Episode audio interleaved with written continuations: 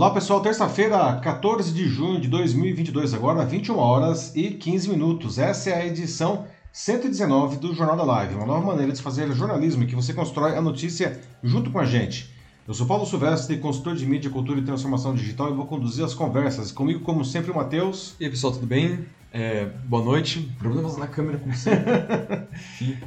Matheus, responsável aí pela moderação dos, da sua participação e também pelos comentários, fazendo aí os seus comentários da, da, da nossa notícia, não? Isso aí, comentem, gente, tamo junto. É isso aí. Para quem não conhece ainda o Jornal da Live, não sabe como ele funciona, ele sempre acontece às terças-feiras, a partir das 21 horas e 15 minutos, nos meus perfis do LinkedIn, do YouTube e do Facebook, né? E no dia seguinte ele vai também gravado como podcast nas principais plataformas do mercado. Você pode procurar lá pelo meu canal, Macaco Elétrico. Aproveita, segue o Macaco Elétrico e assim você pode ouvir o Jornal da Live também como podcast. Nós vamos trazer sempre é, um tema central aqui de grande importância para o país.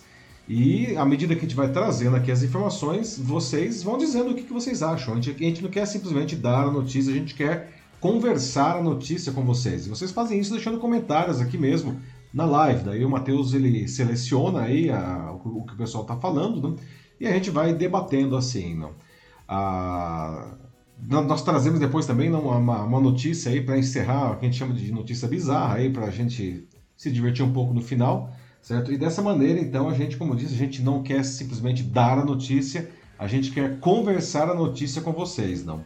E bom, no tema principal da edição de hoje, não, nós vamos debater sobre a fome, não, que voltou a ser uma tragédia nacional. No relatório do segundo inquérito nacional sobre insegurança alimentar no contexto da pandemia de Covid-19, que foi divulgado na quarta passada, indica que é, 33,1 milhões de brasileiros, 33 milhões de brasileiros acordam todos os dias sabendo que não terão o que comer. Não. No ano passado eram 19 milhões, em 2018, 10 milhões. Ou seja, está aumentando muito, não? Além desse inacreditável contingente em condições subhumanas, não? 58,7% da população brasileira está submetida a algum grau de insegurança alimentar. Mesmo assim, os poderes executivo e legislativo passam ao largo do, do tema. Não é? do, de olho nas eleições, a maior preocupação atual é baixar o valor dos combustíveis. Apesar de os preços da gasolina e do diesel terem óbvio impacto na economia, não, isso jamais poderia ser mais importante que os brasileiros terem o que comer. Não tem como não perguntar não, por que a fome vem crescendo de maneira galopante em nosso país se o Brasil é conhecido como o celeiro do mundo. Não?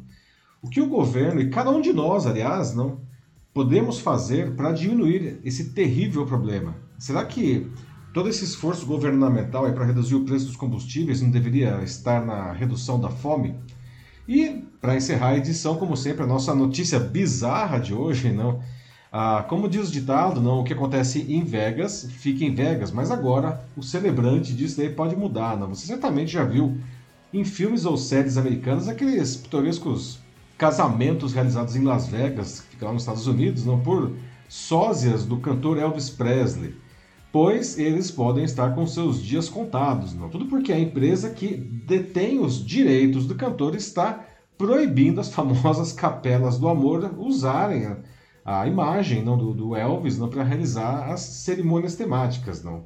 E aí não ah, gostaria até de saber se vocês gostariam de ser casados pelo Elvis ou enfim por alguma celebridade ou sósia dela não qual seria a sua escolha não. Então encerraremos aí a edição de hoje com essa notícia aí. Mas, para começar então não, os debates aqui do nosso tema central, a edição 119 do Jornal da Live, ah, como já foi adiantado, a gente vai começar falando não, sobre a fome não, ah, que vem crescendo aí de maneira galopante no Brasil. Não. Já atinge mais de 33 milhões, 33,1 milhões de brasileiros que simplesmente não têm o que comer. Não. Os dados são do segundo inquérito nacional sobre insegurança alimentar no, no contexto da pandemia de Covid-19, que foi divulgado na quarta passada. E esse é um cenário que vem se agravando há muitos anos. Não?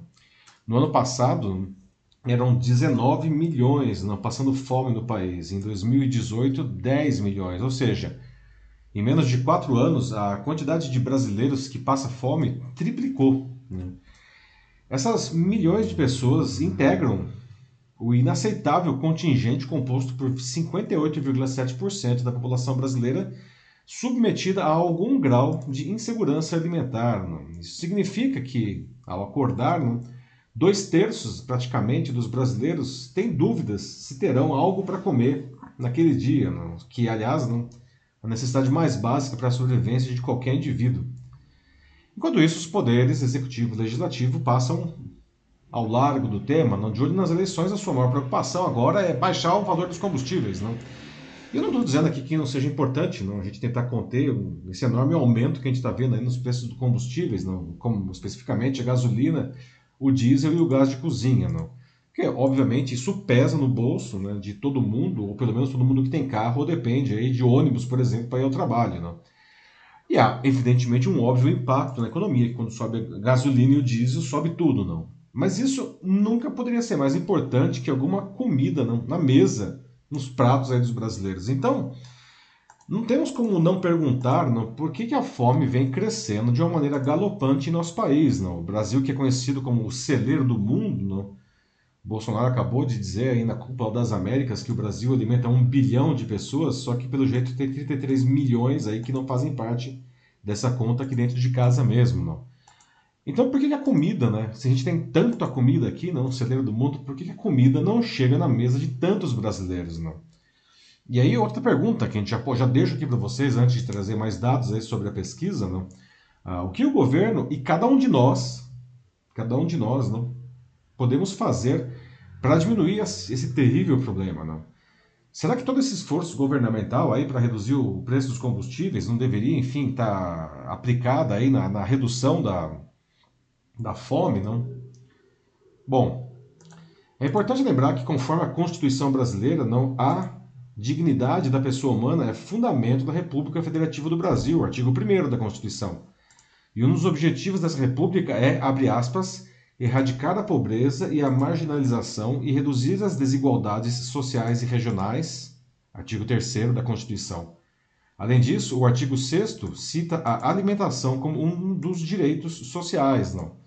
E parece que o governo está ignorando não, claramente a Constituição nesse ponto.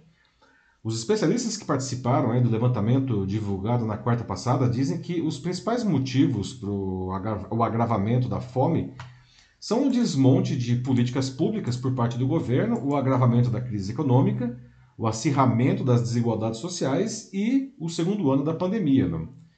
Além dos 58,7% dos brasileiros com algum grau de insegurança alimentar, a falta de acesso regular à água para beber e para cozinhar, a chamada insegurança hídrica, também é um problema para 12% da população do país.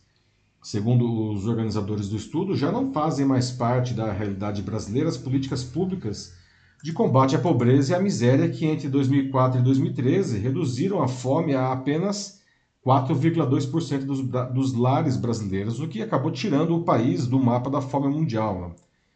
Né? Eles explicam que as medidas tomadas pelo governo para a contenção da fome hoje são isoladas e insuficientes diante do cenário de alta inflação, né, sobretudo de alimentos, tem, tem que dizer isso, né, do desemprego no alto também, aí tem caído, mas continua ainda muito alto, né, e da queda de renda da população que é crescente, não? cada vez a gente ganha menos, não? Os que, falando os que estão empregados. Não? Né? E que, vale dizer, tudo isso acontece com maior intensidade nos segmentos mais vulneráveis, justamente. Não? E para piorar ainda mais, a pandemia surgiu nesse contexto né, de agravamento da pobreza e o Estado não tinha mais estrutura para responder à altura, não. Não por acaso, 15,9 milhões de pessoas, ou seja, 8,2% da população, relatam o que, entre aspas, aqui a pesquisa marcou como sensação de vergonha, tristeza ou constrangimento por terem sido obrigados a usar de meios social e humanamente inaceitáveis para a obtenção de alimentos. A pesquisa ela foi realizada pela Rede Brasileira de Pesquisa em Soberania e Segurança Alimentar e Nutricional. Né? Os dados foram coletados entre novembro de 2021 e abril de 2022 por meio de entrevistas em 12.745 domicílios em áreas urbanas e rurais de 577 municípios de todo o país. A pesquisa anterior, que é de 2020, mostrava que a fome no Brasil tinha voltado a patamares equivalentes aos do ano de 2004 Esse ano, o levantamento mostra que apenas 4 em cada 10 domicílios conseguem manter acesso pleno à alimentação, ou seja, todo mundo em casa faz três refeições diárias. Né?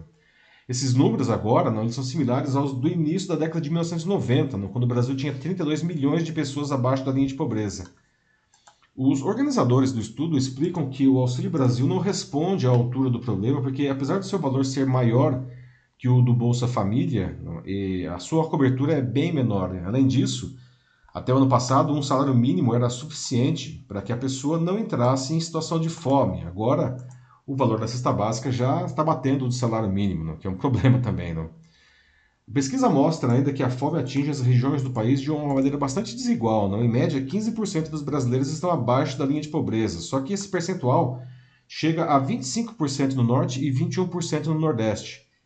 A situação também é pior entre negros e mulheres. Não? Segundo o levantamento, 65% dos lares comandados por pessoas pretas ou pardas convivem com algum tipo de restrição alimentar. Nas casas em que a mulher é a pessoa de referência, a fome passou de 11,2% para 19,9%. Nos lares em que os homens são os responsáveis, o salto foi de 7 para 11,9%.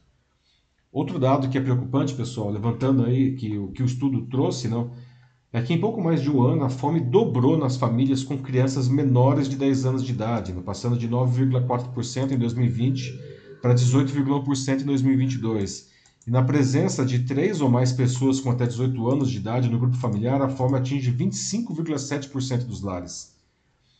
É, praticamente não há fome nas famílias com renda superior a um salário mínimo por pessoa, não.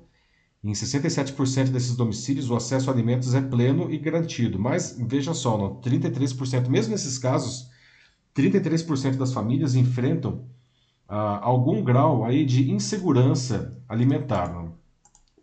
Então, pessoal, como que isso pode ser possível? Agora vamos abrir aqui para os debates, Matheus. Afinal, o Brasil né, é conhecido como o celeiro do mundo, não? então por que, que a comida não chega na mesa de tantos brasileiros? Não? O que fazer para pelo menos minimizar esse problema? Não? Por que, que ninguém nos poderes executivo e legislativo lá em Brasília fala sobre o assunto, não? Obviamente comer é uma prioridade para os brasileiros, não deveria ser também para o governo? E aí, Matheus, o que, que o pessoal está dizendo aí já? Temos já o pessoal comentando? Então, aqui é, a gente tem primeiro um comentário do André Simões, em que ele diz que, é, segundo a pesquisa, seriam 33 milhões de pessoas com medo de passar fome ao invés de 33, pessoas, 33 milhões de pessoas que estão de fato passando fome. Não, não é, que né? é, desculpa, tá? Incorreto, não, não é. é são 33 milhões, desculpa. Uhum. 33 milhões de pessoas é, é, que efetivamente estão passando fome, né? É um índice de insegurança alimentar severo. Eles não têm efetivamente o que comer, tá? Depois eu tenho aqui um comentário do é, Newton Coble, em que ele diz que, na verdade, para os políticos, tem uma regra que quanto analfabetos, é, quanto mais analfabetos e pessoas na linha da miséria no país, melhor para ganhar votos e manipular na época de eleição. É, pois é, né? É o Nilson? Newton. Newton. Pois é, Newton. Isso aí é um velho conhecido nosso, não? Realmente é... A gente sabe, não? A gente já falou muitas vezes aqui no Jornal da Live, inclusive, essa questão da educação, não?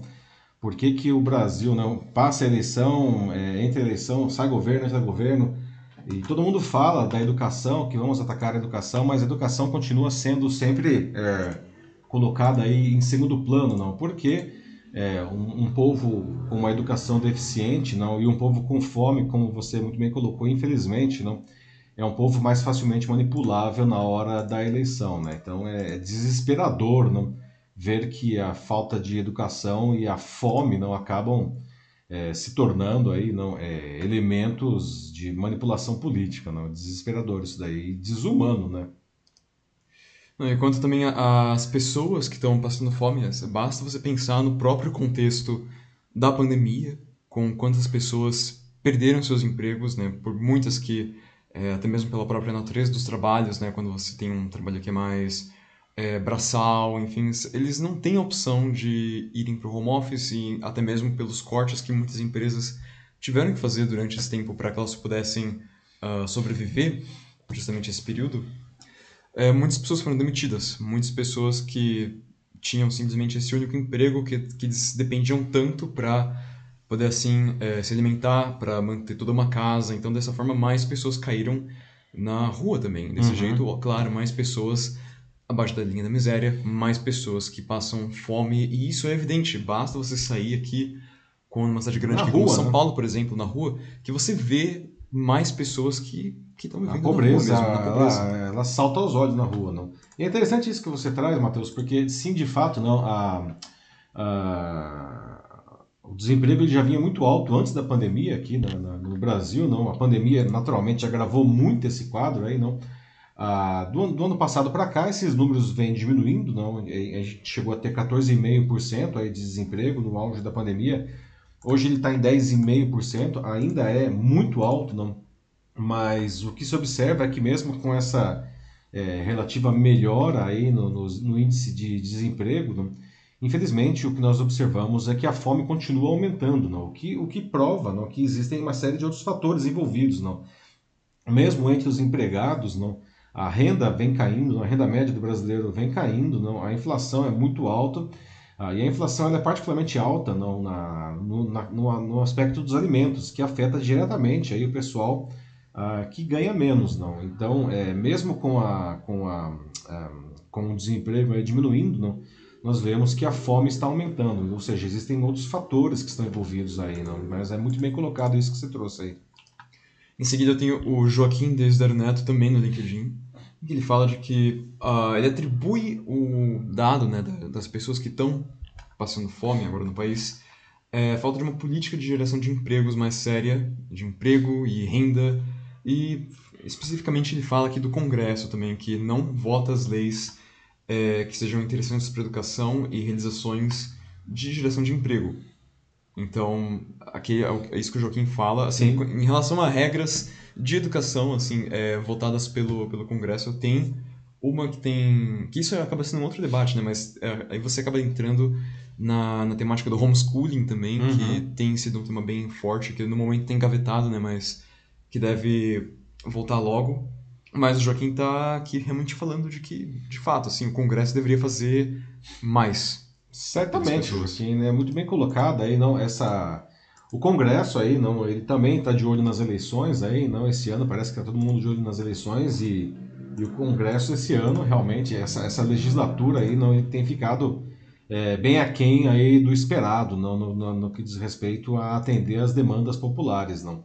Como você muito bem colocou, não, é, regras aí para defender e incentivar uma boa educação, né, passam totalmente fora aí da da agenda desse, desse congresso aí, não que a única coisa que eles fizeram aí foi basicamente é, tentar emplacar esse homeschooling aí, não ensino domiciliar, que é uma coisa condenada aí pelos especialistas, não, Ah, salvo raríssimos é, é, exceções onde seria bem-vindo, não.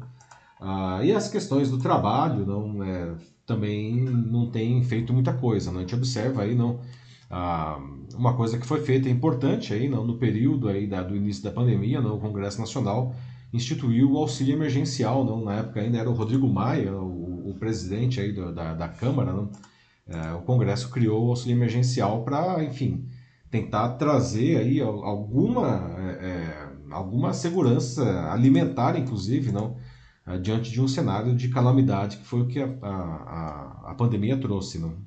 Uhum. Em seguida, eu tenho uma pergunta do André Simões, mais uma vez, é, que ele pergunta se é, fomentar a economia, afinal de contas, não deveria ser a melhor forma de combater a fome, pois simplesmente distribuir renda é, não resolve. Além do, como ele coloca, o Corona Voucher, tivemos o 20% do aumento do Bolsa Família, agora com o nome de Auxílio Brasil. Uhum.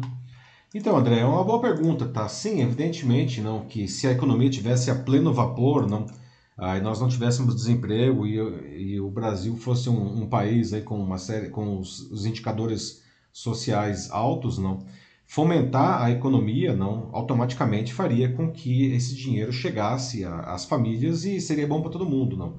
Ah, infelizmente, não, o que se observa é que o Brasil ele tem exatamente o contrário de tudo isso. Continuamos aí com um desemprego muito alto, uma inflação galopante e todos os indicadores aqui do Brasil, não, eh, sociais, eles são muito ruins, não. Infelizmente, não somos a Suécia, não. Esse tipo de, de, de lógica funciona muito bem em um país onde tudo está azeitado como a Suécia, não. E a gente está longe disso daí, não. num cenário em que as pessoas é, não têm educação, não têm emprego, não têm o que comer, tá? não adianta achar que nós vamos melhorar a economia, coisa que, diga-se de passagem, a gente também não está conseguindo fazer, não. Mas mesmo que nós estivéssemos conseguindo fazer, não adianta achar que nós vamos é, melhorar a economia e rapidamente não esse dinheiro vai chegar para a população. Né? Seria um processo longo e o problema é que as pessoas estão com fome hoje, não, não dá para esperar não, ah, anos que seria o resultado disso daí, não, até que esse bolo não que cresceu fosse dividido. Isso aí, é, é aliás, essa, esse cenário, não, essa metáfora do bolo que, que temos que crescer o bolo antes aí de dividi-lo, não, é uma metáfora que ficou muito famosa, não foi criada aí pelo Delfim Neto, que foi uh, ministro da, da Fazenda aí, não, do, do, do Figueiredo e do Geisel, não, né, os últimos dois presidentes do, do período militar. Não. Depois eu tenho um comentário também no LinkedIn, que é do Valdeci Sérgio Silva Pacha, em que ele fala de que é um tema de uma análise um tanto delicada que a gente traz aqui, e uhum. até porque, aqui como ele coloca o Valdeci, o Brasil é um país emergente, e os emergentes eles são necessários para manter os países do primeiro mundo.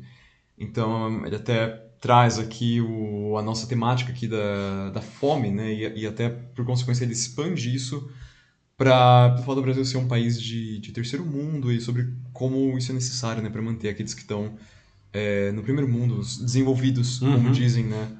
Então, ele aproxima isso da, da globalização, sobre como o Brasil ele é, é como se ele tivesse aqui com frequentemente ter que ficar nessa posição como é, subserviente.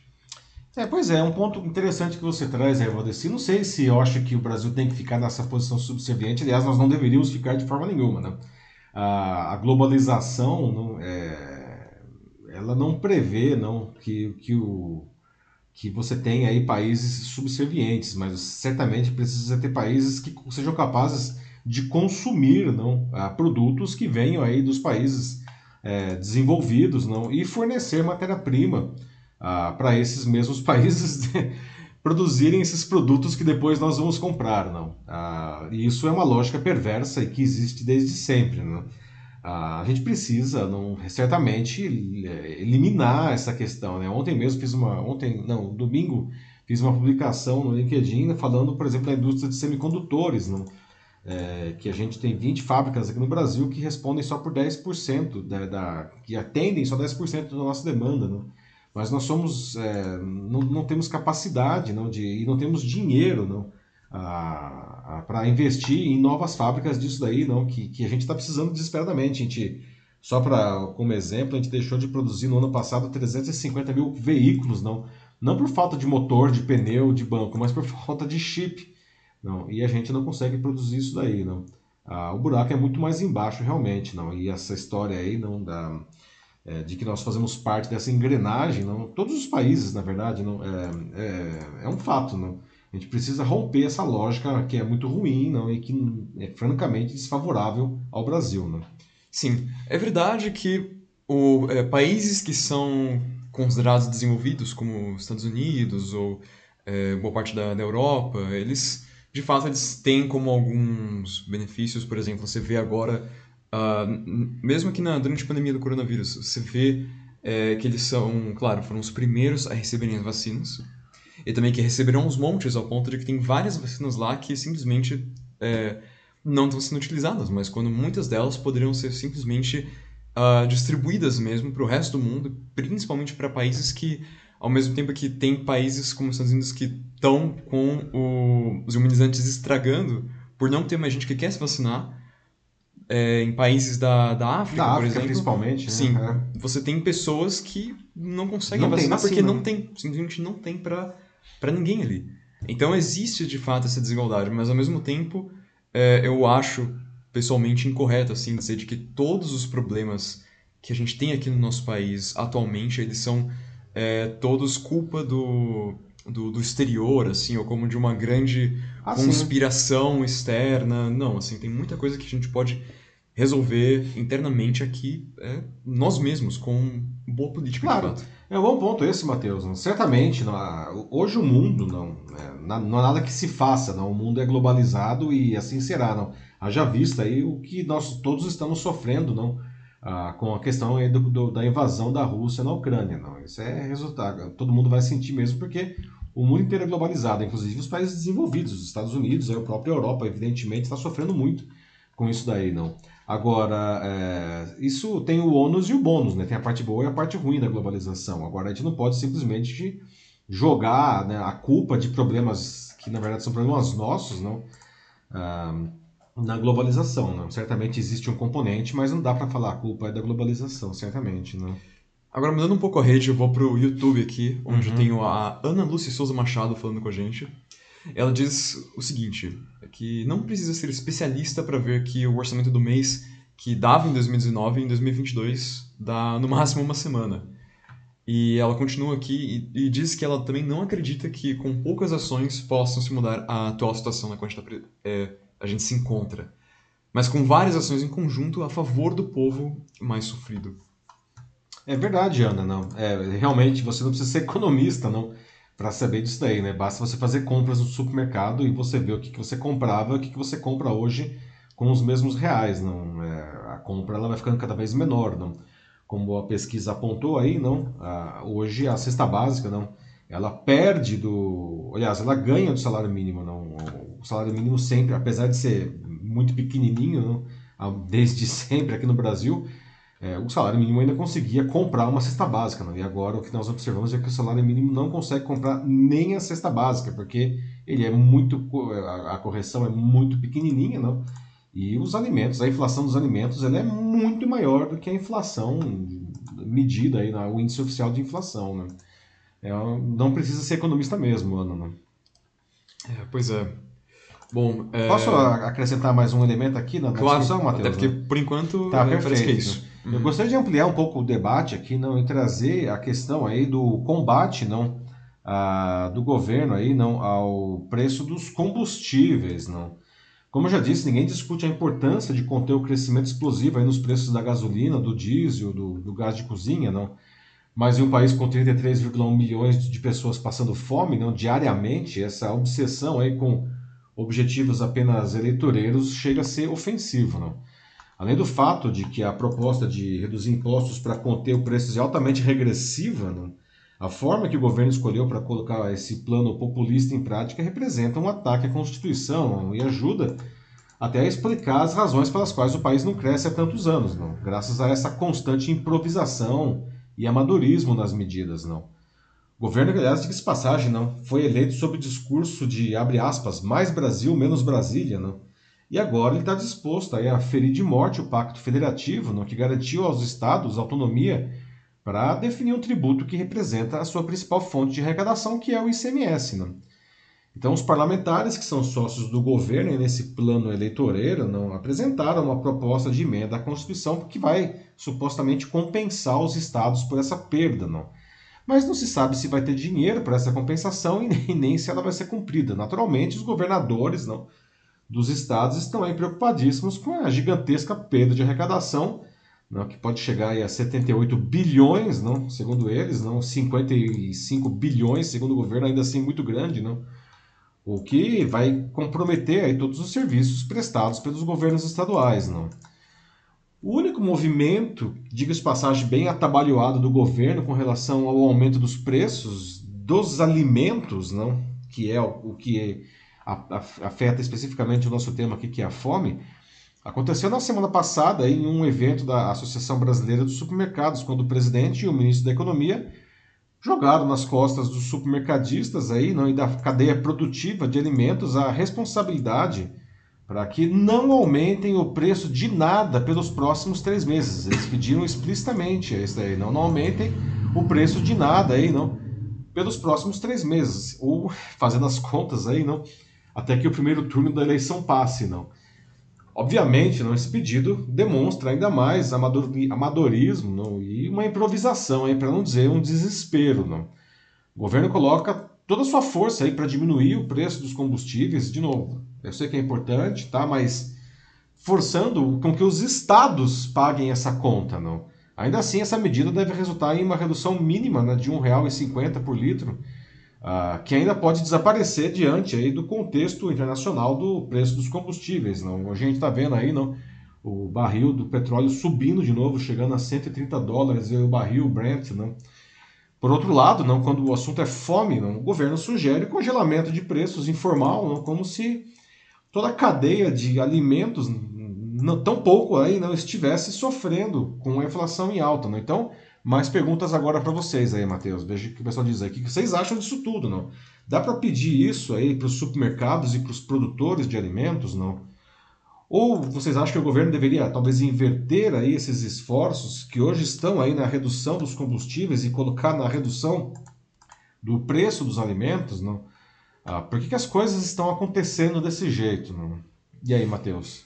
Esse pedido de congelamento de preços é até algo que me lembra é algo que eu já li a respeito, assim, estudei quando estava ainda estudando na escola, sobre é, o congelamento que teve na época também do governo Sarney. Ah, que acho é. que alguém como você que viveu a Você época... estudou e eu vivi. Eu Exato. Era, eu era criança, mas eu me lembro. Acho que você seria capaz de explicar um pouco melhor quanto a isso, porque é uma reclamação que eu cheguei a ver algumas pessoas até falarem de que isso chegava a lembrar um pouco essa época que tem de fato assustado muitas pessoas, esse medo de de retornar a, a esse passado da hiperinflação. Pois é, não, o aumento de preços, o congelamento de preços mais especificamente, não na época do Sarney, não, lá foi um congelamento oficial, não o governo, os mais velhos aqui, que tem mais de 35, 40, quem tem mais de 40, deve se lembrar disso daí pelo menos um pouco, não, o governo emitia tabelas que tinham o preço máximo de todos os produtos dos supermercados, não, e os supermercados eram proibidos, não, supermercados, padarias, enfim, qualquer comércio, não,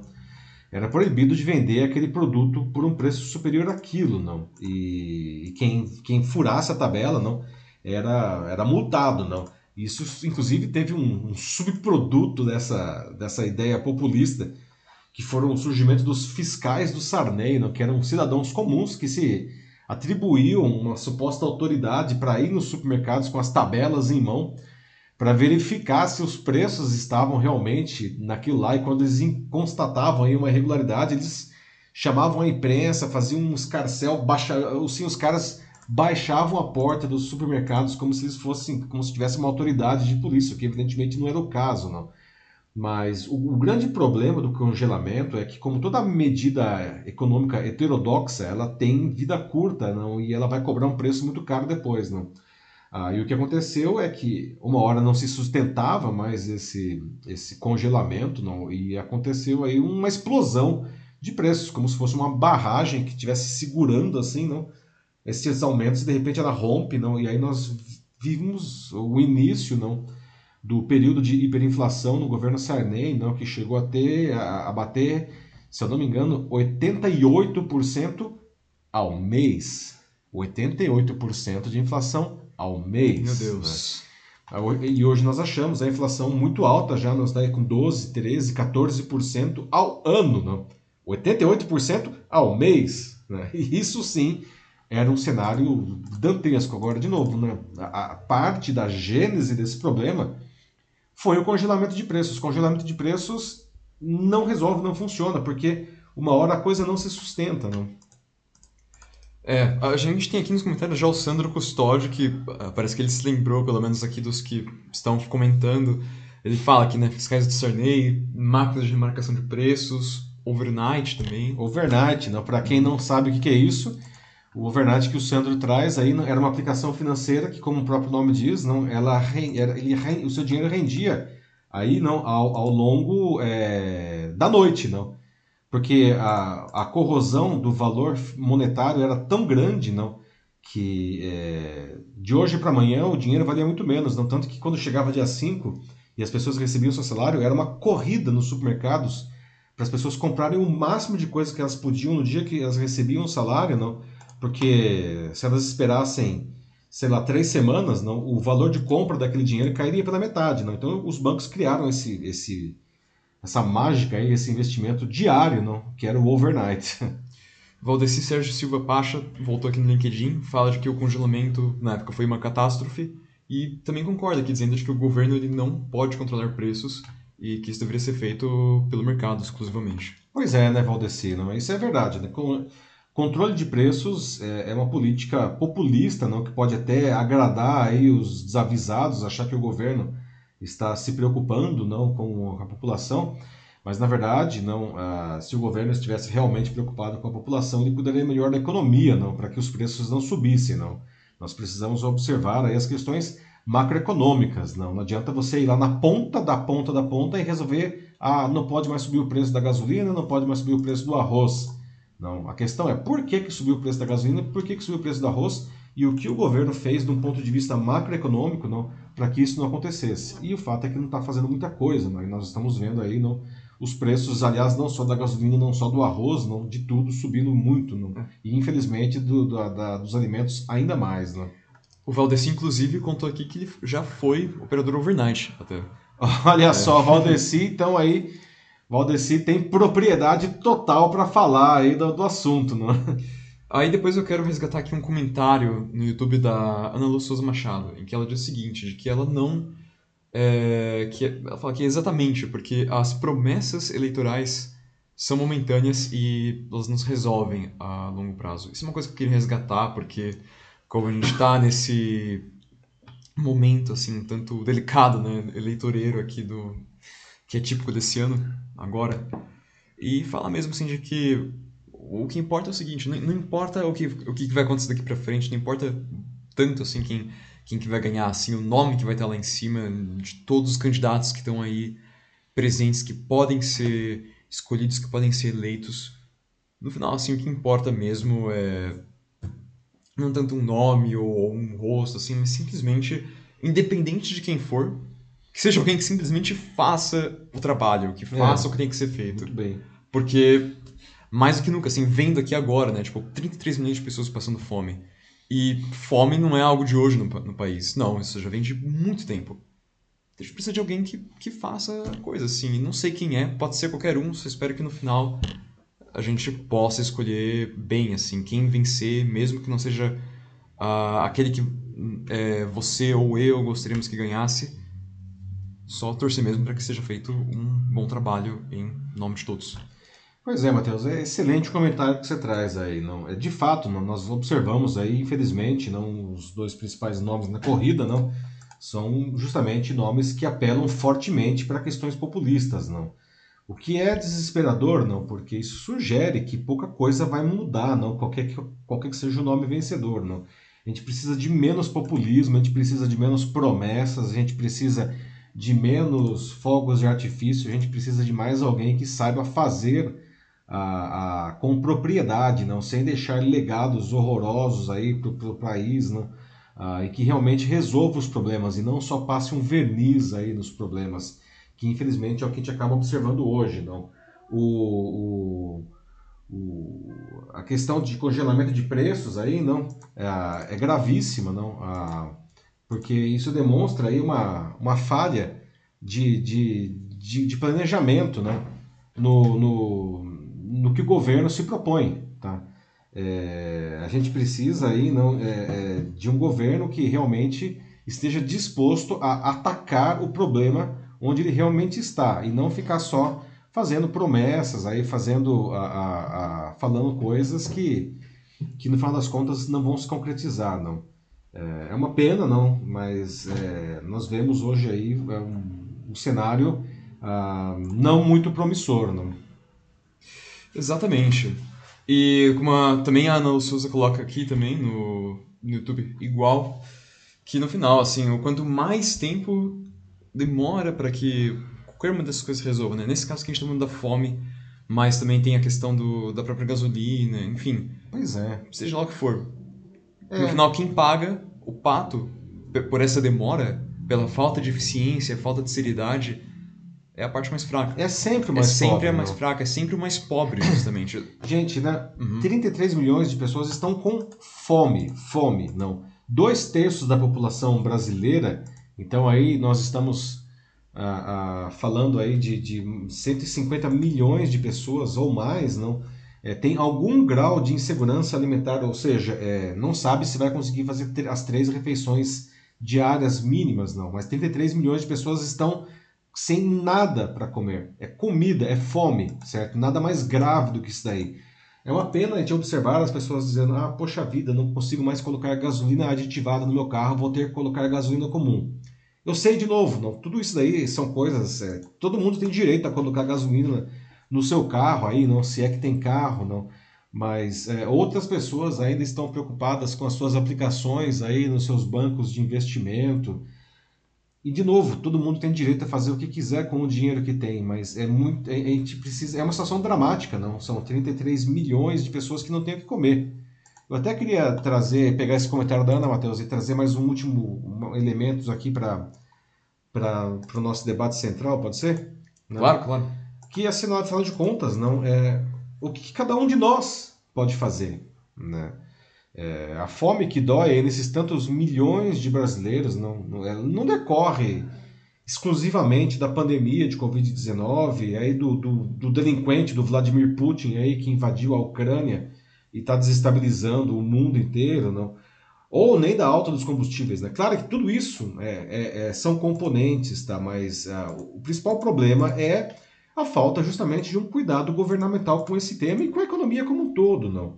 Reverter essa situação depende da reestruturação uh, das políticas do governo, das políticas de combate à fome não, e à miséria, uh, e da valorização do salário mínimo, inclusive. não. Mas a população brasileira passa por uma gravíssima crise alimentar, como eu disse. Não. Isso exige medidas emergenciais e tem que ser agora. Não, não dá para esperar é, que o mercado resolva isso, porque isso demoraria anos. Não? As pessoas estão com fome hoje, as pessoas não têm o que comer, não têm o que comer. Não? É grave a situação. Assim como houve o apoio emergencial aí durante a pandemia, não, que as pessoas precisam desesperadamente de um apoio agora para comer, né? O que cada um de nós pode fazer? O governo, evidentemente, tem todas essas responsabilidades aí, não? E nós, não? Bom, o simples fato de a gente estar tá aqui debatendo isso, eu acho que já é importante. Já traz aí não, a, a, algum um elemento, né?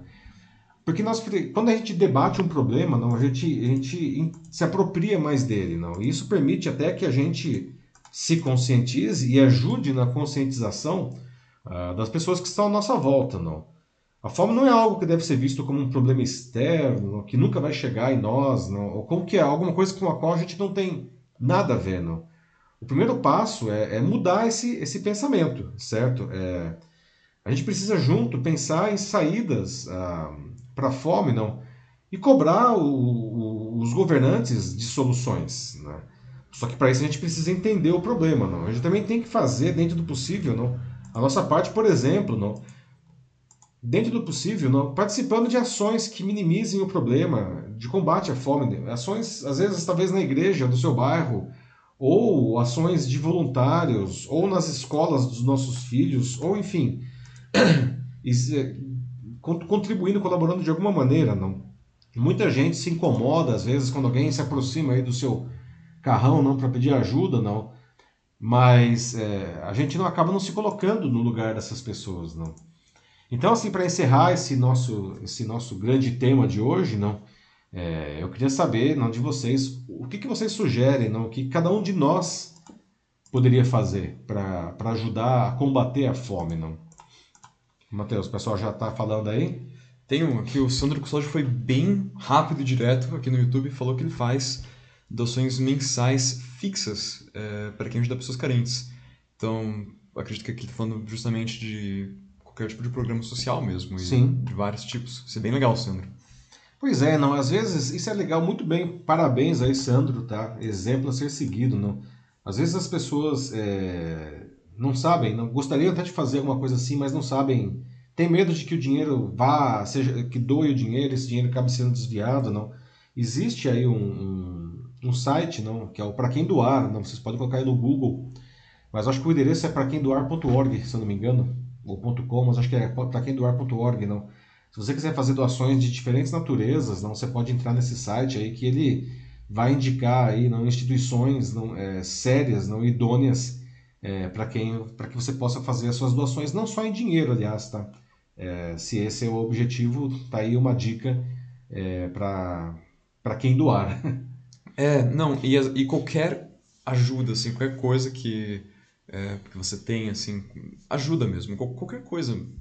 Por mais é, pequeno que pareça ser, até mesmo para você, né? Esses dias eu Na semana passada estava comendo fora de casa com alguns amigos e encontrei uma, uma pessoa na, na rua que, que se aproximou, que é, explicou essa história de que ele teria vindo do, é, do Rio Grande do Sul, que ele estava em São Paulo aqui em busca de trabalho, estava cuidando do, do filho dele. E, enfim, ele estava lá simplesmente pedindo dinheiro porque o, ele estava sem emprego no momento e não estava conseguindo encontrar uma vaga e ele precisava de um pouco assim para poder comprar, é, se não me engano era uma caixa de leite, pelo que eu lembro assim, uhum. que ele me contou. E eu tinha, por acaso, 5 reais no meu bolso e eu decidi dar pra ele. Falei assim, ah, não é muito, eu sei, mas é, espero que isso ajude. Ele falou, não, assim, pra você não é muito, mas para mim já é, já é muito. Pois então, é. sabe, qualquer coisa, gente. Às vezes, um real que seja, dois reais, assim, fazer uma doação para um programa legal desses. Pode valer faz a pena. Diferença, faz diferença, faz diferença. Né? Igual a gente vê o Criança Esperança todo ano aí, que a Unesco junto com a Globo faz, não? Você pode doar a partir de um real, não? Ah, às vezes, pessoas que nos abordam nas ruas, as pessoas, pessoas falam, ah, mas é, não sei se essa pessoa realmente precisa, vai usar esse dinheiro para beber, vai usar esse dinheiro para cigarro. A verdade é que nós não sabemos, não, a gente não tem como saber isso daí, não. Ah, e, e, o fato é que é, aí vai, da, vai de cada um, não, ah, da empatia de cada um e da cabeça de cada um, não. É, você faz a doação, essa pessoa certamente ela precisa mais do que você. Se ela vai usar para beber, é uma pena, né? Mas é, quero crer que vai usar para comprar alimento, não?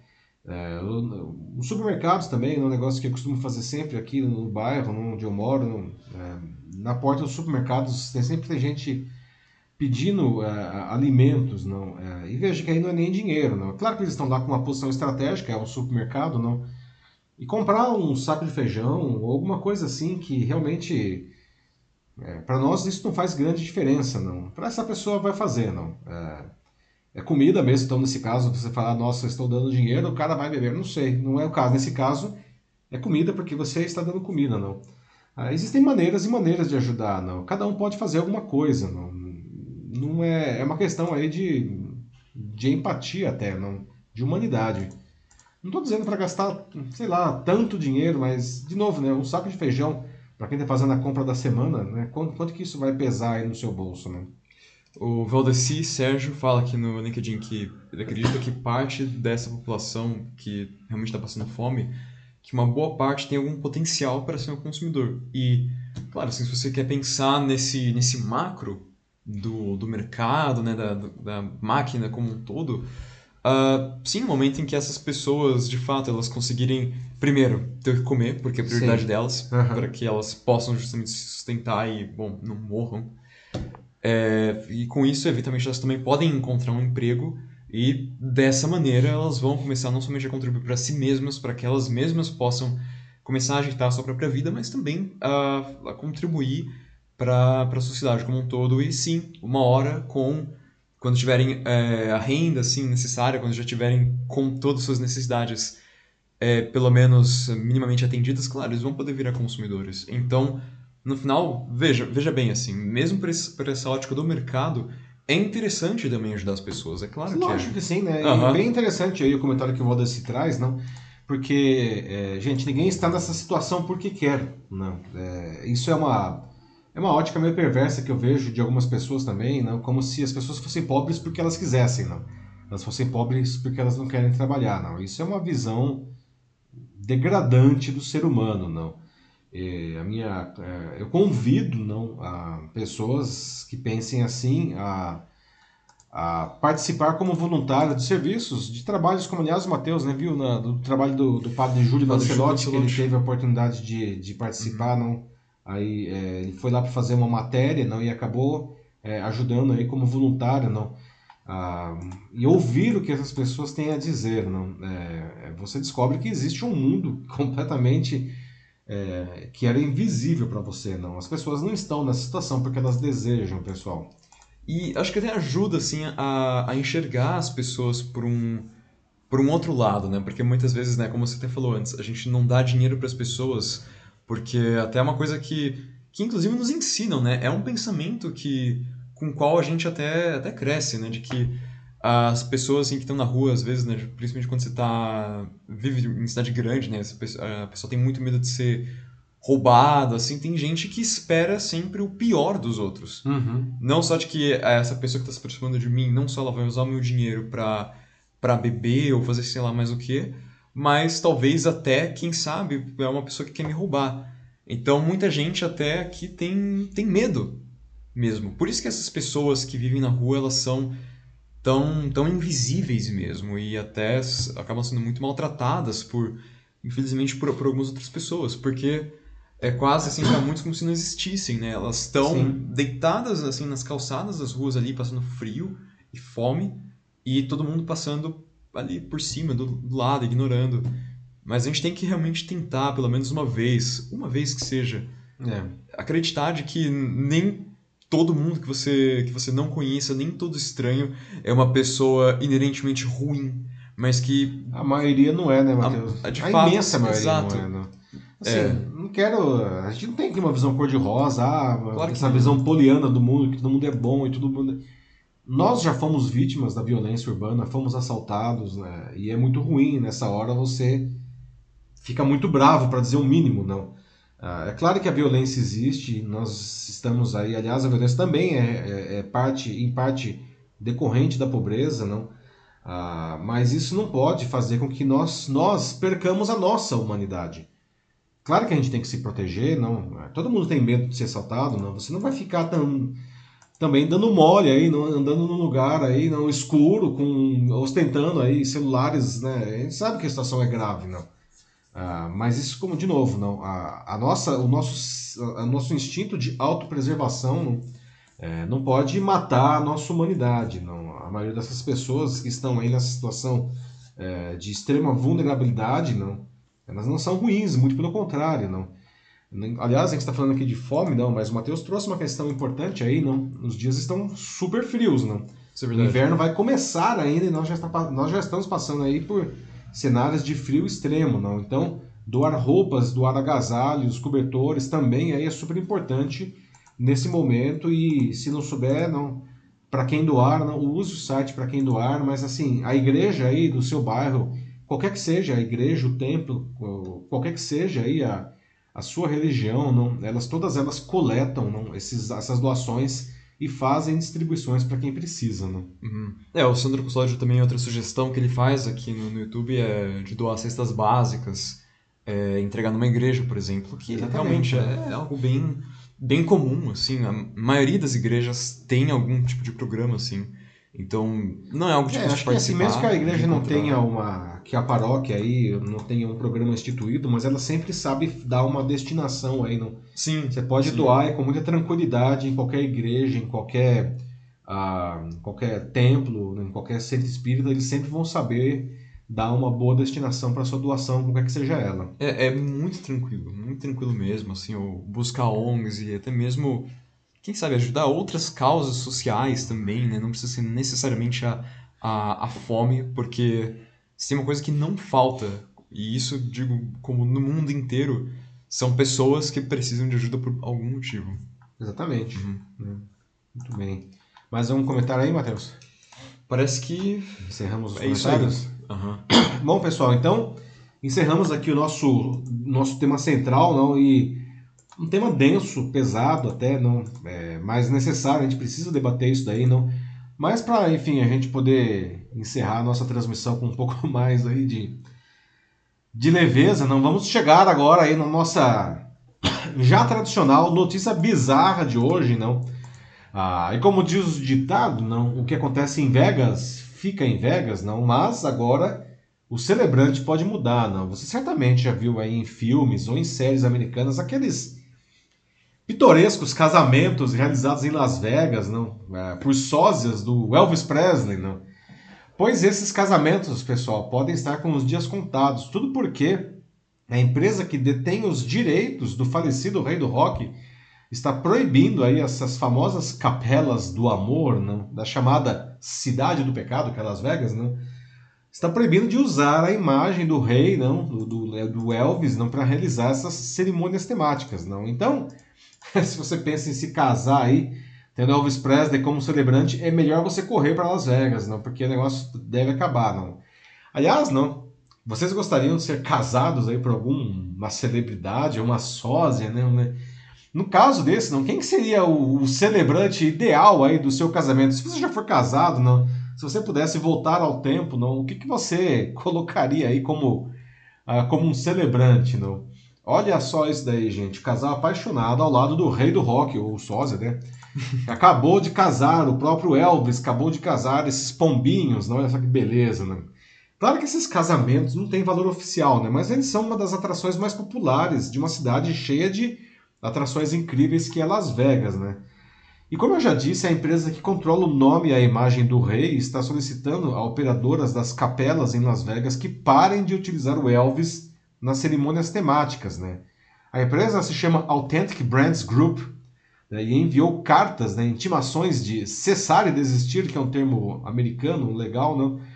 no início agora de maio para várias dessas capelas que elas precisam resolver isso logo, não? Com o Elvis tão intimamente ligado à indústria de casamentos de Las Vegas, não? algumas dessas pequenas empresas dizem que essa mudança poderia dizimar os seus negócios, não? que está fazendo os donos de muitos desses negócios protestarem. Não? Eles dizem que a ordem para as capelas pararem de usar o Elvis não, não poderia ter vindo em pior hora para o setor e veja o tamanho disso, gente. A indústria de casamentos da cidade gera 2 bilhões de dólares por ano. 2 bilhões de dólares em casamentos com Elvis. Né? As autoridades lá do estado de Nevada, onde fica Las Vegas, não dizem que os casamentos temáticos do Elvis representam um número significativo das cerimônias realizadas. Não?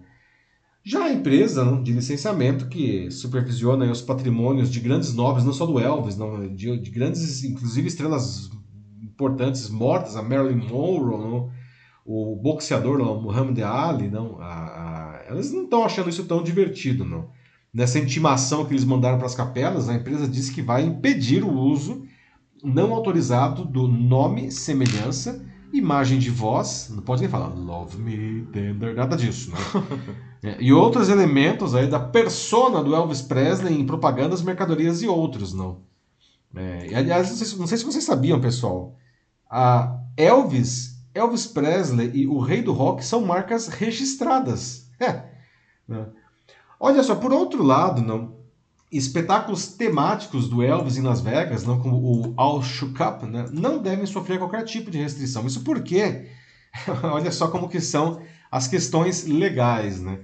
É, se fazer passar por alguém para apresentações ao vivo com, com um espetáculo, por exemplo, não, é considerado uma exceção sobre o direito de publicidade no estado de, de, de Nevada, lá onde fica Las Vegas. Não. Ou seja, um espetáculo do Elvis que é entendido como um artista que essencialmente diverte outras pessoas recriando essa persona do Elvis no palco. Não? Então isso pode. Mas os casamentos com o Elvis não podem. É um negócio meio complicado realmente. Né? Bom, e aí pessoal? Não? Ah, como, como, que os casamentos em Las Vegas vão ficar sem o Elvis Presley? Não? Vocês acham que essa, essa restrição ela é exagerada? Não? Ou a empresa, enfim, está garantindo só o que é um direito dela, não.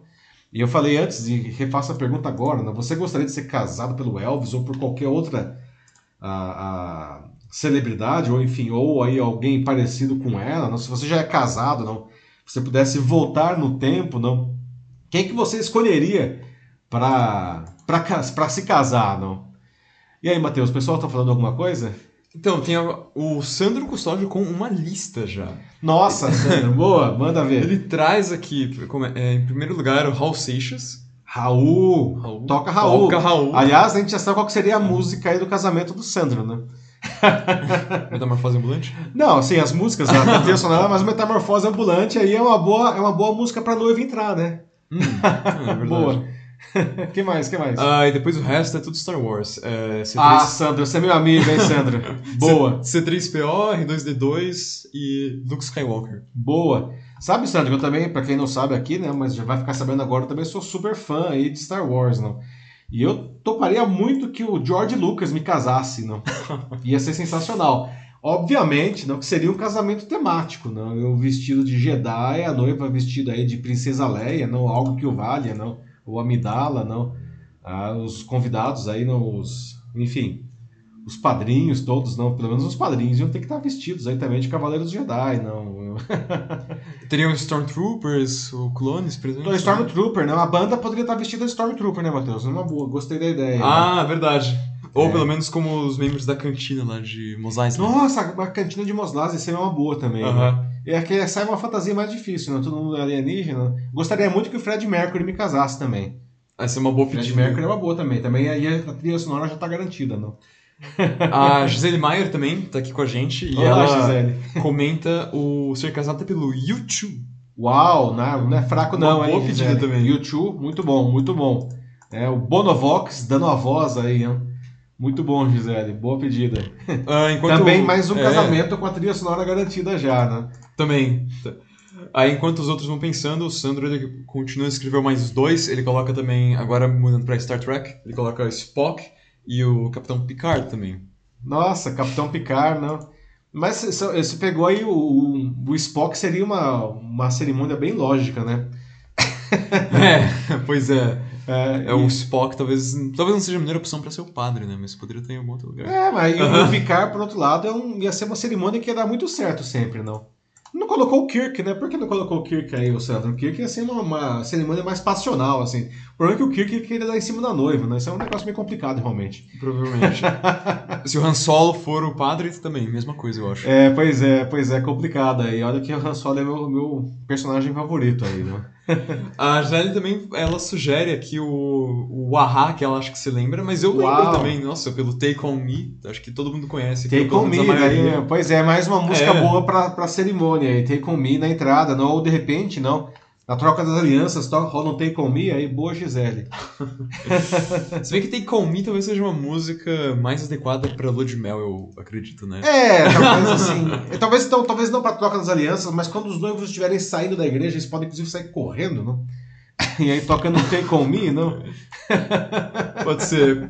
O Sandro aparece e fala, nossa, o que que seria perigoso? E ri aqui nervosamente. Boa, Sandra. É, pois é, eu eu entendo. Acho que o Kirk realmente, pra celebrante, acho que não é uma boa, realmente. É, acho que... o provavelmente Spock é não. mais seguro, não? Ai, ai. Bom, é, eu acho que é isso. Matheus, eu sei que não estou sugerindo que você se case agora, não, mas você já pensou em quem que poderia celebrar o seu casamento quando chegar a hora, não? Ah, não, isso aí é daqui a algum bom tempo ainda. Ah, o Denis acabou de escrever aqui o Obi-Wan Kenobi também. Boa, Dennis. Obi-Wan Kenobi, que aliás está agora na Disney Plus, aí com a sua série original, não? Obi-Wan é um cara sábio, não? Boa. Nossa, quem, quem gostaria que me casasse? Ah, putz, até é uma, uma escolha difícil, mas. Acho que alguém como. Acho que alguém como Gandalf, Senhor dos Nossa, Anéis, daria uma, uma boa cerimônia. Pelo menos o cara tem uma presença de palco ali, não? Que. Ah, Sim, sim. aliás, seria interessante, que Senhor dos Anéis, né? Senhor dos Anéis. É ah, verdade. Ah, ah, ah, ah. Se bem que é dois do um anel, né? Mas. É, pois é, tem que escolher bem, não pode ser um anel aí que ia ser um, ca- um casamento que é meio fadado ao desastre aí, né? Boa, Matheus.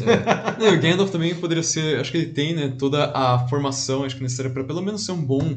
É, um padre de cerimônia, mas também depois é, pra festa, né? Ele- casamenteiro aí, né? depois pra festa, acho que ele também pode fazer alguns fogos de artifício, daqueles que Pois é, né? o Gandalf é um dois em um, né? Faz o casamento e depois rola uns fogos ainda. Boa, boa, bem lembrado aí, né? O último aqui, o Sandro coloca o Mestre Yoda também. Mestre Yoda. Foi, Santos, o único problema do Mestre Yoda é que as pessoas iam ter uma certa dificuldade aí, não, para entender é, o que, que ele tá falando, não. É, já pensou ele na, na, fazer aquela, aquela pergunta fatídica? Aceitar a noiva você? Não? É, Ou a noiva aceita você? Ou não, né? Que na verdade você aceita a noiva, aceita a noiva você, enfim. Aí fico meio. Mas é, seria curioso, não? É, aí ele ainda solta aquele. É. Casados vocês estão? Hum, Beijar a noiva você pode? Ai, não, ah, esse seria muito bom, na verdade. Seria ótimo. Mas teria risco dos noivos começarem a rir quando eles se beijam e não daria certo. Ah, mas ia ser divertido, eu concordo aí. Não. Beijar a noiva você pode? Hum. O Valdeci apareceu aqui também. Garantiu um casamento seguro. Superman. Olha só, tá aí, não. O azulão aí manda muito bem, não. Cara, certamente tá aí um cara que eu também gostaria que me casasse, né? Me identifico. Boa, boa, Baldeci.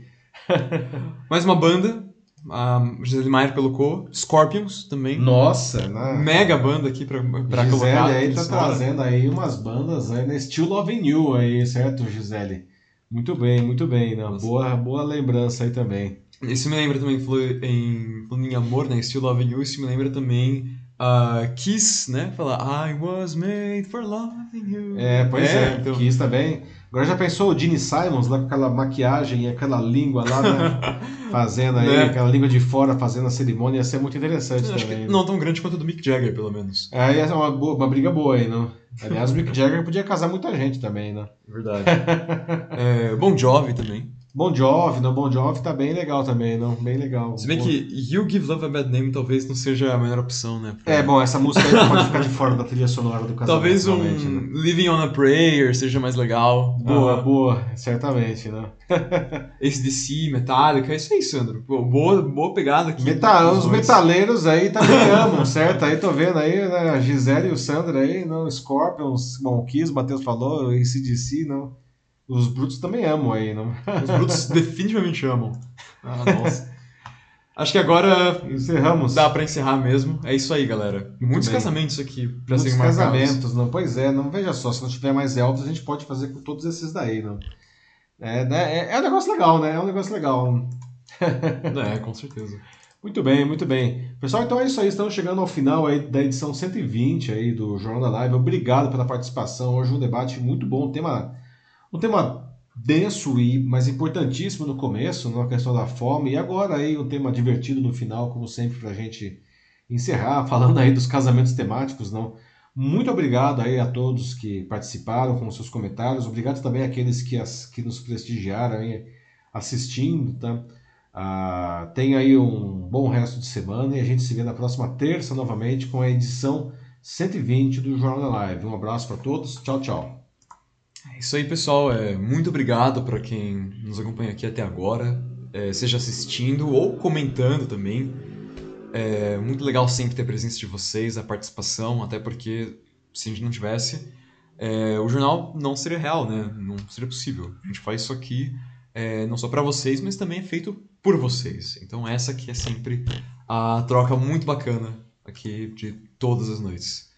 Mas é isso aí, pessoal. É, obrigado mais uma vez por virem.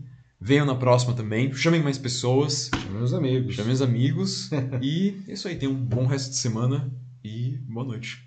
Tchau, tchau.